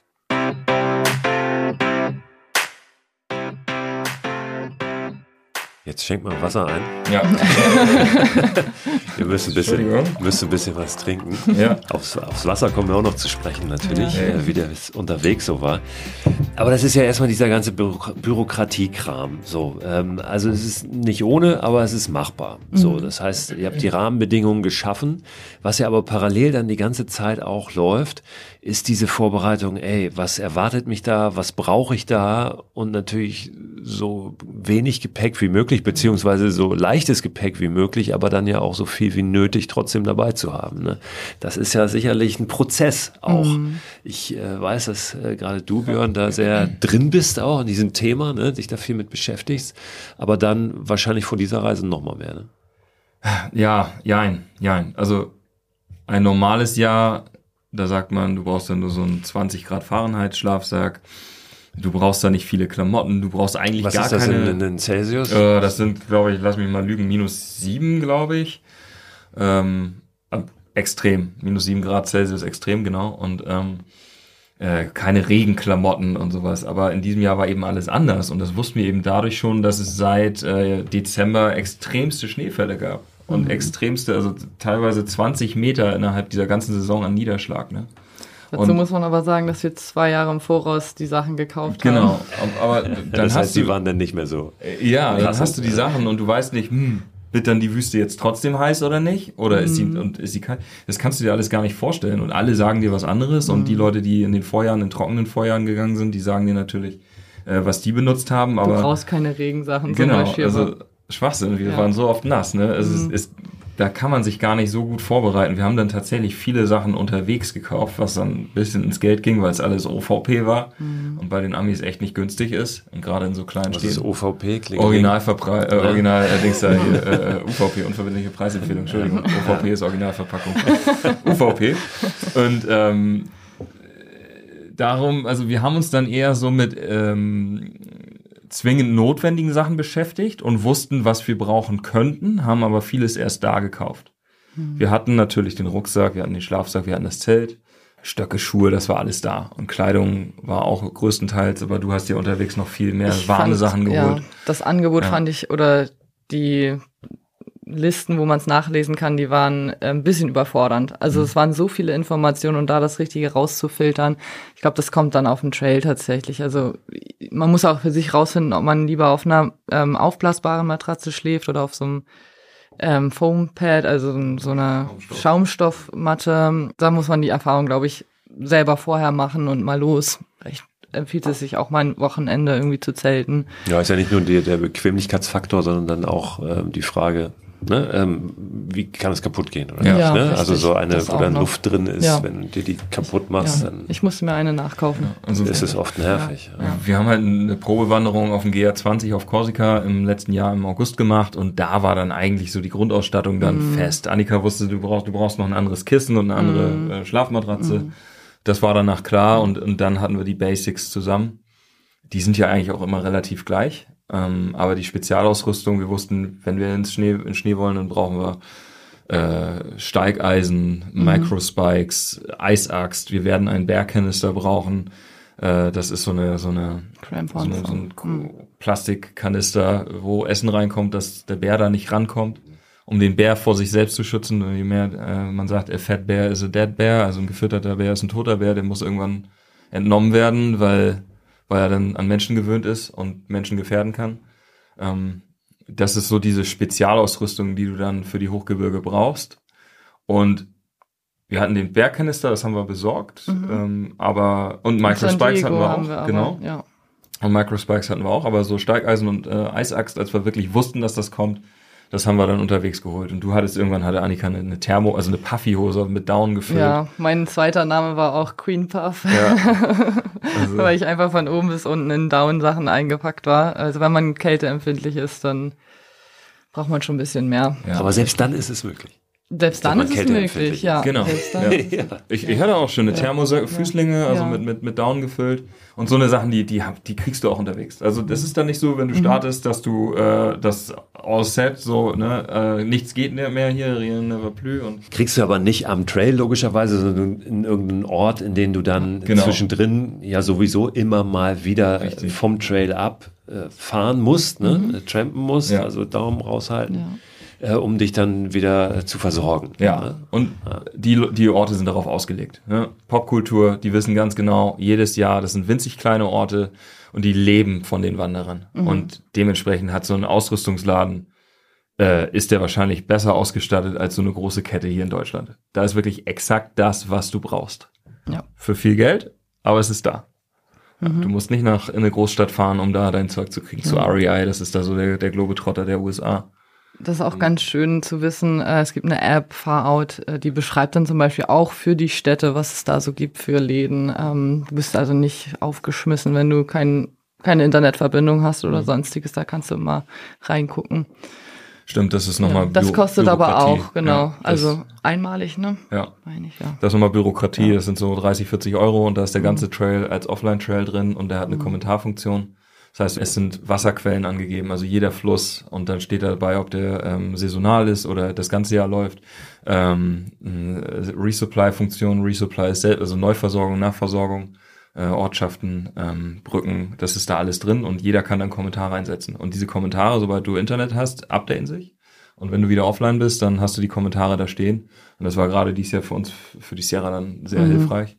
Aber da steht dann auch, ja, die, die, die Trailtown, da gibt's gutes Essen, kannst du da in dem Restaurant essen und der Shop, der hat wirklich die beste Ausrüstung. Und, mhm. ja. Das ist ja auch ein bisschen Fluch und Segen oft, ne? Finde ich. Ja. Also so, ja. es ist wie so mit dem Lonely Planet äh, mhm. auf Backpacking-Tour mhm. zu gehen und du triffst ja. ja. immer überall die Leute, wo du schon weißt, ah, alles klar, die haben auch den Lonely Planet in der Hand. Ja. Wir hatten das auch mit Trail Magic, dann hieß es da, um die Uhrzeit ist da Trail Magic und dann erwartest du das auch und War ist es nicht mehr. Aber Trail Magic soll ja auch dann kommen, wenn man es nicht erwartet. Genau, ne? ist ja Magic. Ja, wenn, wenn die Magie schon vorhersehbar ist, dann genau. sie, verliert sie irgendwie das, was sie, was sie eigentlich ausmacht. Ne? Genau. Also ähm, Ausrüstung vorher zusammen gehabt, ja, und dann euch den Trail angeguckt, aber auch nicht zu sehr im Detail, um euch nicht genau. Ja, mir war es wichtig. zu verrückt zu machen, genau. wahrscheinlich. Ne? Ja, ich habe dann zum Beispiel Washington gar nicht mehr angeguckt ähm, und da war ich auch am schönsten überrascht am Ende. Also es hat mir am besten gefallen. Ähm, ich habe in meinen Erwartungen gehabt, dass es eher so ein bisschen regnerisch dort ist, aber ganz im Gegenteil, wir hatten richtig Glück mit dem Wetter und die Ausblicke. Also auch im schlechten Wetter wäre es wunderschön gewesen. Ja. Washington ja. ist dann der nördlichste der Bundesstaaten genau. sozusagen, durch die du durchläufst. Genau, Welche sind das? Ähm, Kalifornien, Oregon und Washington. Nur drei. Also. Es sind nur drei. Ja, aber Kalifornien ist, äh, nimmt den größten Teil ein. Also ein äh, äh, äh, drei Fünftel des Weges ist nur Kalifornien. Also es ist 1700 Meilen sind in ja. Kalifornien, 500 Meilen in Oregon und 500 in Washington. Du feierst eben diesen diesen Grenzübergang von Kalifornien nach Oregon so, als wenn du auch schon am Terminus ja. warst, weil es so, so, riesig ist. Also es, es ist einfach gigantisch, mhm. ja. Genau. Wir haben uns dann wenig Fotos angeguckt. Wir haben dann auch wenig Weg geplant. Wir hatten die Ausrüstung, wir wussten, wie die Wetterverhältnisse sind, aber Wegstrecke selbst haben wir nicht geplant. Mhm. Wir haben die ersten zwei Wochen geplant, um ein Gefühl zu kriegen, weil wir auch ein Paket gleich nach Idlewild geschickt haben. Das ist auch nochmal so eine Geschichte, wie man sich versorgt unterwegs. Und da wollte ich halt wissen, wann kommen wir dann überhaupt in Idlewild an? Und dann guckst du so ein bisschen, du hast, hast doch keine Ahnung, wie lange eine Meile für dich ist, wenn du mhm. sie gehst. Du hast noch keine Ahnung, wie die, also der Trail ist super hügelig, sehr viel auf und ab, sehr lange, elendige, nervige Serpentinen. Irgendwann, irgendwann nerven die dich so gegen, gegen Ende in Kalifornien kannst du die nicht mehr sehen. Und äh, dann, dann ist es viel schneller als in, in äh, Europa zu wandern, äh, viel langsamer ja. als in Europa zu wandern. Das ist so serpentinhaft, weil es nämlich auch ein Pferdewanderweg ist. Ja. Oder genau, du kannst ihn mit dem Pferd eben begehen. Ist das ähm, dann Ehre, den Weg zu gehen, ja, ähm, oder sagst du auch mal, pass auf, nee, äh, jetzt kürze ich hier mal ab, jetzt laufe ich mal hier so. Ist das, wäre das möglich oder machst du es sowieso nicht, weil ja. du musst ja diesen Weg gehen? Mhm. Äh, das, das frage ich mich, oder habe ich mich immer wieder auch mal gefragt, mhm. auch wenn ich solche ähm, Videos dann gesehen mhm. habe oder so kleine Dokumentationen. Ähm, theoretisch könntest du auch mal sagen, also ich gehe halt einfach von Mexiko nach Kanada mhm. und dann gehe ich halt mal ein Stück einen anderen Weg. Mhm. Aber ähm, ist dann halt einfach nicht mehr der Pacific Crest. Nee, genau, da gibt es eben auch diese Diskussion, was dann noch ein Continuous Footpath ist und ja. ob du ihn wirklich ähm, gemacht hast, dann, also ob, ob du dann sagen kannst, ich habe den offiziell den ganzen Weg gemacht. Ähm, da gibt es auch Begriffe Blue Blazing, Yellow Blazing und ähm, was noch? Ach, Pink und Pink. Brown Blazing und Yellow Blazing wäre eben, wenn du dann Abschnitte mit dem Auto fährst. Ja gut, das zählt nicht, finde ich. Nee, aber da gibt's auch Leute, die okay. es eben verheimlichen und äh, sagen, sie haben es trotzdem gemacht ja. und du wunderst dich, warum sind die so schnell? Ja. ähm, ja, oder eben auch Teile einfach ähm, umgehen. Das haben wir manchmal auch gemacht, wenn, wenn wir wussten, es gibt Serpentinen, die einfach super nervig sind und auch keinen Sinn machen und der Alternativweg einfach schöner ist. Da hast du manchmal auch noch Wasserfälle, die werden dir auch im, in dem Farout, in der App auch angezeigt und auch empfohlen dann. Ähm, da sagen dann auch schon Puristen, nee, das kommt auch nicht in Frage. Ähm, aber ja, manchmal muss, muss man selbst dann auch für sich entscheiden, genau. was man Die Frage möchte. ist ja auch, also wer sagt jetzt, ob ja. du jetzt das richtig ja. gemacht hast ja. oder nicht? Nee, oder willst das, das du willst ja nicht in ein Rekordbuch nee. irgendwie eintragen. Das sagt nee. jeder für sich. Also mir war es wichtig, ein Continuous Footpath von A nach B zu haben. Ich wollte nicht gerne Flipfloppen und du auch nicht. Das war nicht so unsere Idee davon. Mhm. Ähm, wir haben eine kleine Lücke, das kann ich später nochmal genauer darauf eingehen, äh, dadurch, dass wir aus einem Pass an der Sierra aussteigen mussten und dann den anderen wieder rein und dazwischen wurden wir eben von einem Trail Angel gefahren, also zehn Meilen fehlen uns, ähm, weil der Trail da gesperrt war zwischendurch. Viele sind zum Beispiel, sobald ein Stück Roadwalk, also Straßenwanderung kam, äh, die aber offiziell Trail ist, sind die dann einfach per Auto, haben dann ein paar Anhalter, äh, nö, Straßenwanderung kein Bock. Mhm. Ähm, für uns war es wiederum so, wir hatten so ein paar Abschnitte, da gab es einen super steilen Aufstieg. Du warst fast auf normal Null runtergegangen ins Tal, in eine Ortschaft und dann kam der nächste super steile Aufstieg, heiße Hitze, kein Wasser. Und dann gibt's parallel dazu eine Bergstraße, also eine, eine, so ein Forstweg, wo du an zwei Wasserfällen vorbeikommst, wo man schön baden kann bei über 30 Grad. Mm. Gesagt, bestimmt gehen wir jetzt nicht den Trail. Wir gehen jetzt hier den Roadwalk. Aussicht ist da auch. Nee. Mm. Und ähm, Crater Lake, das ist ja so ein signifikant gigantischer, explodierter Vulkansee in äh, Oregon der ist nicht am offiziellen PCT. Das ist eine Alternative und jeder geht diese Alternative. Mm. Ich glaube, also für uns war einfach nur Mexiko nach Kanada wichtig. Es gibt ein Mädel hier aus Hamburg, äh, Wind war ihr Trailname, die ist, das finde ich so beeindruckend, die hat Höhenkrankheit in der Sierra Nevada bekommen und ist dann parallel zur Sierra Nevada äh, den Highway gewandert. Wow. Also die hat auch einen Continuous Footpath, aber ist halt in der Wüste unten weiter. Das finde ich so beeindruckend. Ja, ganz also, alleine auch. Ja. Hm. Und ähm, von daher ist auch Rabbit, äh, der ist die Sierra Nevada, weil er nicht reingehen konnte, ist er halt parallel mit dem Fahrrad gefahren. Finde ich auch fair. Hm. Schied egal, ne? Das ja. ist da, ja. da gibt's für mich keine, keine Diskussion, aber andere Puristen sagen, na nein, jeder Zentimeter muss gegangen werden. Mhm. Und es gibt auf dem Appalachian Trails, sind Bäume weiß angemalt, das ist da der Blaze, so wird's genannt, das ist das Wegzeichen und da gibt's welche, die wollen jedes einzelne Blaze sehen. Ne? Ja. ja. Das ist dann schon extrem. Macht jeder, wie er ja. will, ne? Jeder, wie er mag. Genau. Alles kann, nichts muss. Ja. Das ist jetzt schon ganz schön viel mhm. Orga-Kram, ne? Also, ähm, wir sprechen jetzt eine ganze Weile schon über, was brauche ich, wie ist das, wie, wie bereite ich mich darauf vor und so weiter. Habt ihr manchmal das Gefühl, so dieses, ja, das, was ist ja eigentlich dieses Erlebnis, mhm. also war das dann, als ihr da stand, standet dann an der, an der mexikanischen Grenze, war das denn da irgendwie dann vom Gefühl her, war das, war das so, wie es sein sollte? Weil es ja einfach so viel Orgakram ist und so. Ja. Also war das wirklich so geil, jetzt ja. geht's los. Ja, also man kann sich das tatsächlich gar nicht vorstellen. Und wir haben dann auch so zu uns gedacht, so, guck mal, jetzt haben wir so lange vorbereitet und jetzt sind wir hier. Also ja. es war schon schwer zu begreifen ähm, und auch die ersten Schritte dann zu machen. Äh, jetzt geht's los und hat da so darauf hingefiebert. Nee, aber es war ein schönes Gefühl. Also, ich war gelähmt. Ja. Also ich war schockstarre. Äh, das Auto fuhr vor, ich sah den Terminus, hab weiche Knie bekommen, also super Schiss bekommen und gedacht, jetzt geht das echt los. Jetzt all die Jahre, all die Vorbereitungen, du bist jetzt hier. Mhm. Und dann war der erste Tag war irgendwie auch so ein bisschen wie ein Traum, wahrscheinlich ja. wie manche Leute ihre Hochzeit erleben, ne? Schönste Tag des Lebens und dann weißt du am Ende nichts mehr, weil du nur so vor dich hinstarrst. Ja, wie so eine Prüfung, ja. Ja, genau. Und äh, für mich war es ganz, ganz surreal. Für mich war es aber auch, das Ankommen war genauso surreal. Mhm. Denkst, ja. Ja, wir haben auch, eben erst gestartet. also ein paar Tagen oder in den ersten Monaten haben wir immer noch mal wieder gesagt, Mensch, stell dir vor, wir sind jetzt in Kalifornien, wir ja. sind jetzt in Amerika. Ja. Weil das kriegst du manchmal vielleicht gar nicht so mit, weil du nicht in den Großstädten bist, ja. Dass du dich da gerade bewegst. Wie war das landschaftlich? Also ihr seid in der Wüste da losgelaufen. Ist es wirklich dann diese, diese weite, auch unberührte Natur gewesen? Oder hast ja, du schon immer ja. noch Zivilisation irgendwie in, es war in Blickweite? Sehr, nee, es war sehr unberührt, muss ich sagen. Dadurch, dass sie das eben auch kontrollieren, kein Müll, ähm, Leave No Trace ist da ganz groß, also hinterlasst keine, kein Müll. Also das muss ich schon sagen, auch vergleichsweise zu Deutschland, ähm, dass die Natur ganz unberührt ist. Auch Tiere ähm, ganz anders, ähm, die sind noch recht scheu und gut, es gibt auch mal Nager, die schon frech sind, aber dann auch immer zu den Touristenspots. Also man quert ja auch mit dem PCT auch andere Wanderwege, wo ähm, die Touristen mehr Zugang zu haben und da, da das siehst du dann einfach. Das ist dann eher ja. im Norden, also in der ja. Wüste unten in, in Kalifornien gibt es ja. nur den PCT und das ist dann wirklich nur ein Weg. Mhm, also du kannst dich nicht verlaufen. Das ist eine Schneise in die Natur geschnitten und der, der folgst du dann erstmal und dann ist es wirklich, du bist sehr schnell, gehst, steigst du an, also nach drei, nach drei Tagen waren wir auf 2000 Höhenmeter. Mhm. Und äh, es ist dann, also äh, ab, ab dieser Grenze kommen dann auch erst Bäume. In der Wüste selbst hast du Kakteen und Agavenpflanzen. Mhm. Paar Eichen gibt's manchmal direkt an, an, an Gewässern.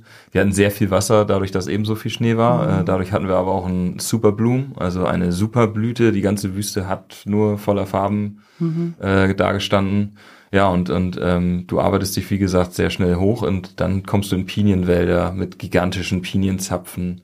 Äh, da siehst du, also äh, da auf dieser Höhe war dann Schneeschmelze im Gange, bis dann der nächste Sturm kam, da sahst du die ganzen Eichhörnchen und Chipmunks rumflitzen auf ihrer kleinen Balzbrunft, wie auch immer du es nennen willst, mhm. Spechte waren wild. Die Tiere da haben sehr wenig Angst vor Leuten. Also Rehe haben gar keine Angst. Mhm. Äh, Bären leider auch nicht wirklich. Die wissen, da ist Futter und die stören sich oft auch nicht an dir. Wir haben wenig gesehen. Klapperschlangen siehst du. Also ähm, man muss schon gucken, wo man hintritt. Die das, klappern ja aber. Ja, die oder? waren. So Im besten Falle, ja. ja. Wenn du Pech hast, nicht. Das ja. kann auch vorkommen. Ja. Wir haben jetzt gehört, dass die sich das wohl angewöhnen, aufzuhören, äh, zu warnen. Aber ist uns jetzt noch nicht so nee, passiert. Zum Glück nicht. Und ja, du hast dann eben äh, unten immer sehr heiße Wüste mit Buschland und oben hast du dann eben diese lichten Pinienwälder. Und mhm. ähm, unfassbare Aussichten. Mhm. Gerade da unten, du kannst teilweise aus 2000 Meter auf normal Null runtergucken. Ja. Soweit kannst also du denkst, du bist vor einer Leinwand. Also gerade nach so Filmstudio. Ja, mäßig, genau, ja, als ob da was hinprojiziert ist. Mhm. Soweit kannst du gucken, weil die Luft eben sehr klar ist. Äh, hast fast nur gutes Wetter, bist tagsüber relativ warm in der Sonne an, im März, aber dann nachts wirklich kalt. Mhm. Wir hatten gleich Frost im Zelt. Also sehr viele kalte Nächte, deswegen hast du ja die Ausrüstung dazu gekauft. Ja. Das frage ich mich manchmal, ob das ähm, ob dafür noch so Antennen dann da sind, ne, für diese Schönheit ja auch, in der du da unterwegs bist, weil es ja einfach viel Planung ist. Du musst mhm. dann denkst dann schon wieder, wo mhm. übernachten wir heute, wie machen wir es mit dem Wasser, wo kommt irgendwie der nächste Ort, in dem wir was kaufen können und und und. Ob da noch der Raum dafür da ist, aber das hört sich ja so an, als wäre das als wäre das so gewesen. Kommt auch ein bisschen auf den Typ an. Äh, also wir sind schon darauf ausgewiesen, so viel Natur aufzusaugen, wie es geht. Es gibt auch Leute, die sagen, uns ist die Stadt wichtiger. Wir sind lieber mit Leuten zusammen und ähm, die machen dann, sagen wir mal, vielleicht sogar alle zwei bis vier Tage ein Zero Day. Das bedeutet ein Pausentag von mindestens mit einer Nacht. Es gibt dann auch noch zur Begriffserklärung Nero. Das bedeutet, dass du reingehst. Ähm, Zero bedeutet zwei Nächte. Ne? Zero ist einfach ja. keine Meilen an dem Keine Tag. Meilen, genau. Und es gibt einfach auch noch ein Hero, wo du reingehst in die Stadt, einkaufst und wieder rausgehst. Ähm, wir haben versucht, nicht allzu viele Zeros zu machen, aber haben wir trotzdem gemacht. einfach um eben die Natur zu genießen. Es gibt eine Empfehlung für die Sierra Nevada, was dieses Jahr ein bisschen schwierig war, auch einfach zehn Tage am Stück äh, nicht in die Städte zu gehen, um einfach dieses Gefühl von dieser Natur zu haben. Ne? Ja, draußen sein, ja, weg sein. Ganz von der Zivilisation ja. entfernt. Wir mussten ähm, das ein bisschen umplanen, weil es eben dieses Schneejahr war. Aber trotzdem, dadurch sind wir auch nicht so oft in die Städte gekommen. Also Zelten darfst du überall? Genau. Ja, ja. es gibt ausgeschriebene Zeltplätze, aber grundsätzlich ähm, also, kannst du wo du Platz findest. Ja, Zelten. also ist natürlich auch wieder Leave No Trace, also am mhm. besten nur die etablierten Camps, äh, Campingplätze nehmen, weil äh, du siehst das, du erkennst einen Zeltplatz. Da wächst nichts mehr, das ist einfach nur platter Sand. Ist gerade am Anfang relativ schwer dann was zu finden, weil natürlich sehr viele Leute auf einmal losgehen und mhm. dann bist du in dieser sogenannten Bubble, die Blase. Wir haben es immer rausgeschafft irgendwie, wir waren dann immer zwischen den Blasen. Mhm. Und ähm, auch da hast du die App dafür. Du guckst in die App, morgens am besten guckst du in die App rein, sagst, ah, okay, da ist Wasser, wie viel Wasser habe ich, wie viel Wasser brauche ich, dann kann ich da wieder filtern. Kommentar sagt, oh ja, fließt. Ähm, und da ist ein Zeltplatz und am Anfang haben wir gerade erstmal nur zwölf Meilen geschafft, ne? Am Ende waren es dann im Schnitt 24 mhm. und die höchsten Tage waren so 28 bis 30, als wir uns beeilen mussten. Mal 1,6. Ja, genau, mal 1,6, so 12 Meilen, das war noch um die 20, so ein bisschen weniger, weniger als das sogar. Ähm, und äh, am Ende waren es dann, zwischendurch haben wir jeden Tag einen Marathon gemacht, über, mhm. über 40 Kilometer und am Ende waren es dann so ganz entspannt um die 30. Mhm. Und äh, du guckst dann einfach in die App und du siehst, du da sind Campingplätze und dann nimmst du dir das als Ziel. Und, und wenn du mal zwischendurch an einem richtig schön vorbeikommst und die Zeit hast, dann sagst du einfach, hier bleiben wir jetzt. Mhm. Du kannst, genau, dein Zero kannst du ja. auch auf dem Trail verbringen, natürlich. Ja, einfach mal nicht gehen und ja. entspannen und ja, aber also für mich war es auch so, um darauf, um da auf deine Frage zurückzukommen, äh, die Aussichten am Anfang hauen die dich natürlich um. Und bei mir war es dann gerade, als dann, man kommt irgendwann in Tief, das weiß man auch meistens. Und bei mir war Nordkalifornien eher Oregon das Tief. Und da hatte man dann gar keinen Blick mehr dafür. Mhm. Und wenn ich dann später von einem Kumpel die YouTube-Videos angucke, denke ich, boah, das war so schön. Mhm. Auch das, das, das, konnte ich ja. da gar nicht genießen, aber ja. immerhin hat er die Videos und ich weiß noch ja. ganz, ich war sogar dabei in den Videos, bist du ja. manchmal drin. denkst, boah, war das, wie geil war das, warum sind wir denn weitergegangen?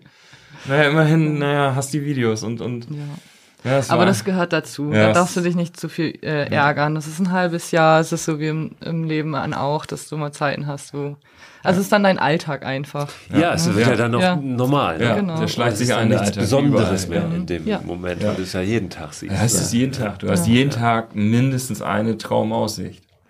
Das muss der Körper dann, das, das kann der Körper dann irgendwann gar nicht mehr her. Mhm. Also wie bei uns war es dann so, wenn es dann mal Regen gab Oh, guck mal die Wolken. Oh, geil. ja, stimmt auch mal. Oh, das, ja. der Himmel bewegt sich. Oh, das ist nicht nur so ein Still, Stillleben. Ja. Äh, dann waren dann plötzlich solche Ereignisse, so das Highlight. Mhm. Also ist, ist schon verrückt. Da ist man dann sehr verwöhnt. Äh, will man gar nicht, ja. äh, mag man gar nicht sagen, ja. Was ich noch empfehlen kann, äh, wir haben beide das Buch Pacific Crest Trials äh, vorher gelesen und da wird man darauf vorbereitet, dass es eben so, ein, so eine Art Post-Depressions gibt. Ähm, also Depression nach dem Trail, dass man in ein Loch fällt, da, darauf kann man sich aber vorbereiten. Und auch auf dem Trail, ähm, man sagt so, nach den ersten drei Monaten erlebt man so ein End of Honeymoon Phase, sagt man dann. Die erste Verliebtheit äh, vorbei ist. Genau. vorbei, ja. genau, dann ist so dann der die Alltag Routine. kommt. Genau, ja, genau. Ja. Man, man, bemerkt mhm. langsam äh, die Macken des Partners, ne? also ja. des Trails. Ja, Und genau. äh, die Switchbacks, boah, wenn da habe ich die gehasst. Switchback, Klingeling, pass auf. Ja, Ser Serpentin. Also wenn der Trail zickzackmäßig, und das geht da sehr viel, weil er auch ein Pferdetrail ist, wie du gesagt hast, ein Reittrail, hat er eine sehr, sehr angenehme Steigung, was ja auch mal nicht schlecht ist, wenn es den Berg hochgeht. Aber wenn du dann 20 Serpentinen hast und das Ding dann fünf Stunden so geht, mhm. dann kriegst du irgendwann auch so ein bisschen Rappel. Mhm. Vor allem, wenn es sehr heiß ist. Ne? Und ja. wenn du und müsstest, das, ja. in Europa wäre der Weg einfach nur gerade den Berg hoch und dann bist du da und da hast du zwei Stunden länger. Und äh, ja, da ist dann die Honeymoon-Phase sehr schnell vorbei und ähm, aber dazu äh, von den Freunden aus Kiel, die auch einen Vortrag gehalten haben, sagen immer, never quit on a bad day. Ja. Also überleg dir das, ähm, denk nochmal morgen drüber nach. Äh, dann, ja. Wenn aufhören, ja. dann wenn es am schönsten ist. Genau. genau. Ja. Aber das hatten wir echt nicht. Nee. Also zum Glück nicht. Nee. ihr seid durch die Wüste. So, ähm, die hat geblüht. Da war, war auch irgendwie alles alles fein und dann ging es in die Sierra Nevada ja irgendwann. Genau rein. Ne? Das heißt, also Sierra ist ja eigentlich steht ja auch für Wüste, aber die die liegt hoch. Also das ist ja ein Gebirge, die Sierra Nevada. Ja, ja. So. Ähm, und da war viel Schnee. Ja. So. Und für euch stand ja dann die Entscheidung an, wollen wir da überhaupt rein oder nicht? Ne? Also beschreibt mal, wie war die Situation da wirklich und wie schwierig war diese Entscheidung? Also tatsächlich hat sich die Stimmung schon von Anfang an verbreitet ähm, in unserer Tramily ähm, oder auch bei anderen, die man getroffen hat. Da war dann gleich die erste Frage, na, gehst du rein? Mhm. Ne, also das war schon, also dieses Jahr extrem und Björn hat dann auch immer beschrieben, dass es auch ähm, so eine Art, nicht Konkurrenz, aber so ein, ja, der Starke geht rein und die Schwachen flippen, also äh, so ein extrem Abchecken, gesagt. Das war so genau. ein Abchecken, genau. Mhm. Also, und dadurch hat man sich dann auch schon so angefreundet, dass man weiß, okay, ähm, mit dem kann ich durchgehen, auf den kann ich mich verlassen. Man kennt so ähm, die Stärken, die Schwächen. Ähm, und selbst, also kurz vor der Sierra in Kennedy Meadows, da tut man sich auch nochmal zusammen, macht Besprechungen, ähm, brieft sich also ähm, über Lawinen gefahren. Wir hatten eine Schweizerin, Mamacita, die ähm, ja offensichtlich Ahnung davon hatte. Die hat dann äh, einen Vortrag gehalten von einer anderen Freundin, ähm, wie man äh, quasi Lawinen erkennt, wie man sich schützt. Ja, als erstes wollten wir tatsächlich in einer größeren Gruppe reingehen. Äh, was wir dazu sagen können, sieben ist schon Maxima, äh, Maximum an Personen, die man nehmen soll. Wir sind gut gefahren mit vier und dann zwischenzeitlich mal sechs Leuten. Wir haben aber gesagt, niemals zu zweit. Ja. Mehr, mehr Leute ist dann mehr Sicherheit. Ja. Und für mich war es eben so, ähm, um, um den Trail nochmal für die Leute zu erklären, du startest in der Wüste, dann hast du, es sind so fünf signifikante Abschnitte auf, auf dem ganzen Weg. Wüste Sierra ne-, Nevada, Nordkalifornien, wo es dann eben auch wieder sehr heiß und trocken ist und nochmal 700 Meilen, also du hast das Schlimmste mit der Sierra Nevada geschafft und hast dann nochmal 700 Meilen Kalifornien. Ähm, dann Oregon, was auch noch sehr trocken ist, sehr vulkaniges Gelände, relativ flach, war, ist nicht so, kann ich jedem sagen, der den Weg noch gehen will. Also Oregon ist nicht flach, verlasst euch nicht auf diese Gerüchte, die stimmen nicht. Und äh, dann eben Washington als die Perle des Nordens, als das große Finale, was man irgendwie gar nicht so im Blick hatte oder wir. So und ähm, wir wussten eben von Anfang an, wir wollen in die Sierra Nevada gehen und Südkalifornien und die Wüste geht aber trotzdem durch sehr viele Gebirgsabschnitte, wo auch sehr, sehr viel Schnee lag. Das heißt, wir hatten da schon einigermaßen gute Übungen. Wir konnten lernen, uns selbst zu sichern mit, der, mit dem Eispickel, äh, wie man auf Schnee zeltet, wie man einfach auf Schnee geht, mhm. wie man erkennt, wo ich hintreten darf und wo nicht. Niemals in der Nähe von Stein oder oder ähm, äh, Baumstämmen hintreten, weil da der Schnee weggeschmolzen ist unter der Oberfläche und dann trittst du ein, das heißt Post-Holding mhm. und da kannst du dich schwer verletzen. Äh, eine Stitches, die Stitches, weil die sich, äh, weil die sieben Stiche von einer, von einer Schnittwunde von einem Post-Hole hatte. Mhm. Die, wo zweimal musste die vom Berg, wegen eben Post-Holding und Verletzung im Anschluss. Mhm. Dann kommst du eben in Kennedy Meadows an, nachdem du also San Jacinto als erstes nach zwei Wochen gleich auf 3000 Höhenmetern nur in Eis und Schnee gemacht hast, dann hast du Baden Powell im Schnee gemacht. Ähm, das ist dann so ein kleiner äh, paralleler Abschnitt zur Mojave-Wüste. Du siehst die Mojave-Wüste von da aus. Unten ist 40 Grad und du bist oben im Schnee. Und dann kommst du endlich in der Sierra Nevada an. Du hast da äh, in Kennedy Meadows an. Das ist die Grenze zwischen Wüste und Sierra Nevada. Das ist ein ganz kleiner Outpost, so ein kleiner Außenposten, wo es einen Saloon gibt und äh, so ein General Store und ähm, einen kleinen Outfitter und da treffen sich alle Hiker und da ist dann erstmal großer Applaus. Du hast die Wüste mhm. geschafft. Jeder, das war toll, ja. ja also jeder, der ankommt, kriegt erstmal einen dicken Applaus und dann treffen sich, oh, das ist dann so richtig Abenteuerstimmung. Ne? Die, die reingehen wollen, die haben sich alle, die haben sich fette Ausrüstungen hingeschickt. Du, es ist eine Materialschlacht noch und nöcher. Es mhm. wird sortiert, es wird, wird das Essen gepackt und täglich gehen Teams los und täglich kriegen die auch nochmal Applaus ja, und ja. es werden Fotos gemacht. Ich krieg ne? halt Gänsehaut. Ja, also, äh, so, so beeindruckend ja. gewesen und ähm, sitzt halt abends am Lagerfeuer und äh, erzählst dir so, wie es dir jetzt gehen wird und was du erwartest. Ja, nach drei Tagen Pause ist es dann auch für dich soweit. Dein Rucksack ist gepackt, deine Pakete sind angekommen, die du dir selbst geschickt hast. Also der volle Bergkanister mit Essen, den wir uns in San Diego gepackt haben, mit Essen, das wir überhaupt nicht mehr mochten, leider. Extra Schlafsäcke von zu Hause, neue Rucksäcke, weil wir gemerkt haben, dass die alten nicht gingen für die Sierra, also mussten wir uns unterwegs Kannst du die zu einem bestimmten Termin dir dann dahin liefern ähm, lassen? Oder wie ist so. das? Wenn du es jetzt in San Diego irgendwie losschickst, ja, dann ähm, ist es ja in drei Tagen wahrscheinlich da, spätestens. Genau, richtig. Also ja. in dem Fall, ähm, es ist tatsächlich so, dass alle Ortschaften ja auf die Hiker ausgelegt sind und du dir sehr viel unterwegs selber zuschickst, neue Ausrüstung und das dann zu einem Ort schickst und draufschreiben lässt, bitte, bitte für den und den, für den Hiker festhalten. Okay. Und das mhm. macht selbst die Post. Und ähm, viele schicken sich, wenn sie vegan sind, ihre komplette oder, oder selber Essen selbst herstellen, schicken sie sich das vorweg und das wird dann im Postamt für dich aufbewahrt. Und dann holst du es einfach ab. Es ja. gibt auch so eine Art Bounce-Box, die mhm. du dann immer wieder weiter verschickst. Zum ja. Beispiel ähm, bin ich Kontaktlinsenträgerin und ich wollte jetzt nicht ähm, 50 Packungen mitschleppen und äh, die haben wir dann immer an ganz bestimmte Orte geschickt, wo wir ja. wussten, dass, dass ich das dann wieder brauche. Oder Medikamente ja. zum Beispiel. Oder, oder was weiß ich, was war Karten und sowas ja. hatten wir drin. Ja. ja, und ähm, ja, und das war eben da, dann diese ganzen Sachen dann in dem Rucksack verpackt zu haben und dieses Konstrukt vor dir zu sehen, wo alle, also jetzt deine Lebensversicherung auch drin ist und dann zu wiegen, da ist eine Waage, hängt dann da im General Store und dann siehst du, oh Gott, 45. 25 Kilo ja. oder, oder 20 Kilo und 45 Pounds, was weiß mhm. ich. Ja, und dann gehst du los und dann denkst, boah, hast ja erstmal vorbereitet, vorgearbeitet auf den Terminus und dann bist du da und dann hast du vorgearbeitet auf Kennedy Meadows, auf die Sierra Nevada und dann bist mhm. du da. Mhm. Und da habe ich echt nur ins Tagebuch, weiß ich noch, reingeschrieben, jetzt wird's ernst jetzt, jetzt machen wir das, wir gehen rein. Mhm. Aber da haben wir auch gesagt, sobald irgendwas uns nicht so sicher vorkommt, drehen wir einfach um. Ja. Haben gesagt, so risikobereit sind wir ja. jetzt nicht. Ähm. Konntet ihr diese Entscheidung für euch überhaupt so klar treffen? Weil es ja auch eine gewisse Stimmung, in die man dann mhm. da so mhm. reinkommt, ne? Und, mhm. vielleicht auch ein bisschen Druck. Ja. Wenn du so hörst, ah, die gehen, die gehen, bin ich jetzt einer von, gehören wir zu den, mhm. zu den mhm. Harten? Ja, ja, ja. Oder, oder Äh, ja, drücken wir uns, ne? Ja.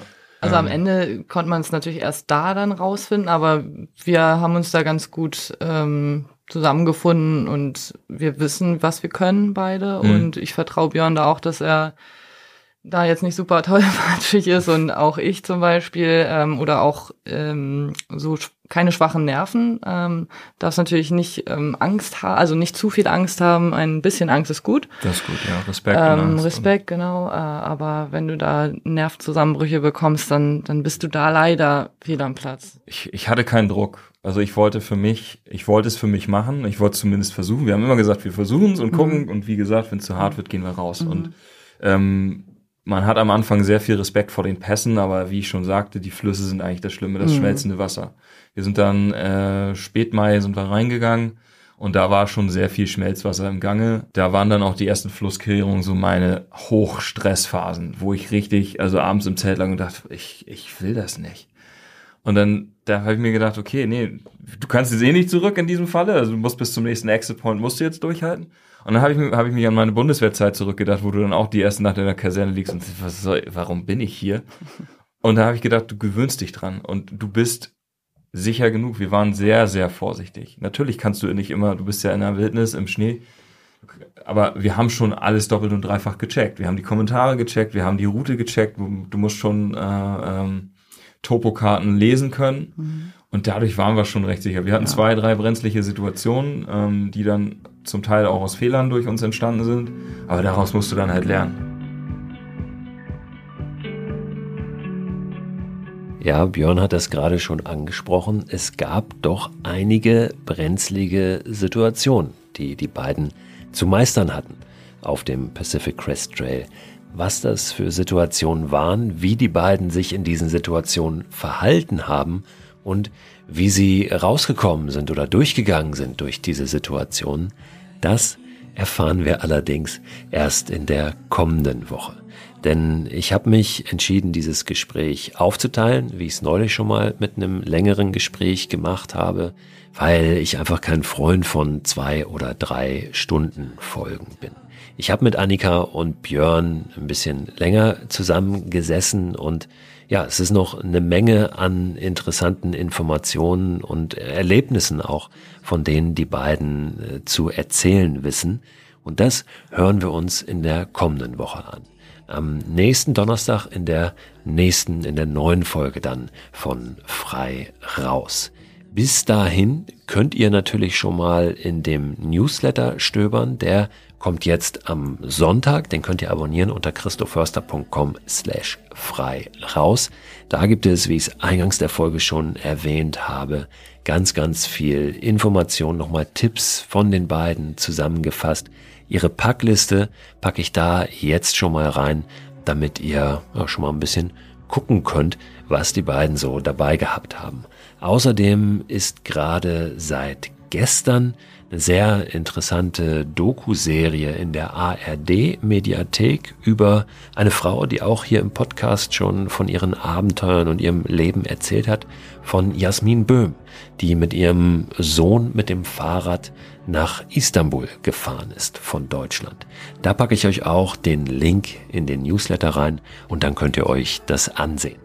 Wenn ihr diese Folge jetzt erst später hört und der Newsletter schon verschickt ist, ihr den aber haben und lesen möchtet, dann abonniert trotzdem einfach den Newsletter. Ihr bekommt mit der ersten Ausgabe immer unten in dem Newsletter auch einen Link zum Newsletter-Archiv und da sind alle, ich weiß gar nicht wie viele es sind, 200 bestimmt Newsletter, die in den vergangenen Jahren rausgegangen sind, archiviert und da könnt ihr alles nachlesen und noch viel mehr.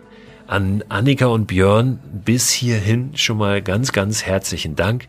Wie gesagt, nächste Woche geht's weiter. Ich würde mich freuen, wenn ihr dann wieder reinhört und wünsche euch bis dahin eine gute Zeit.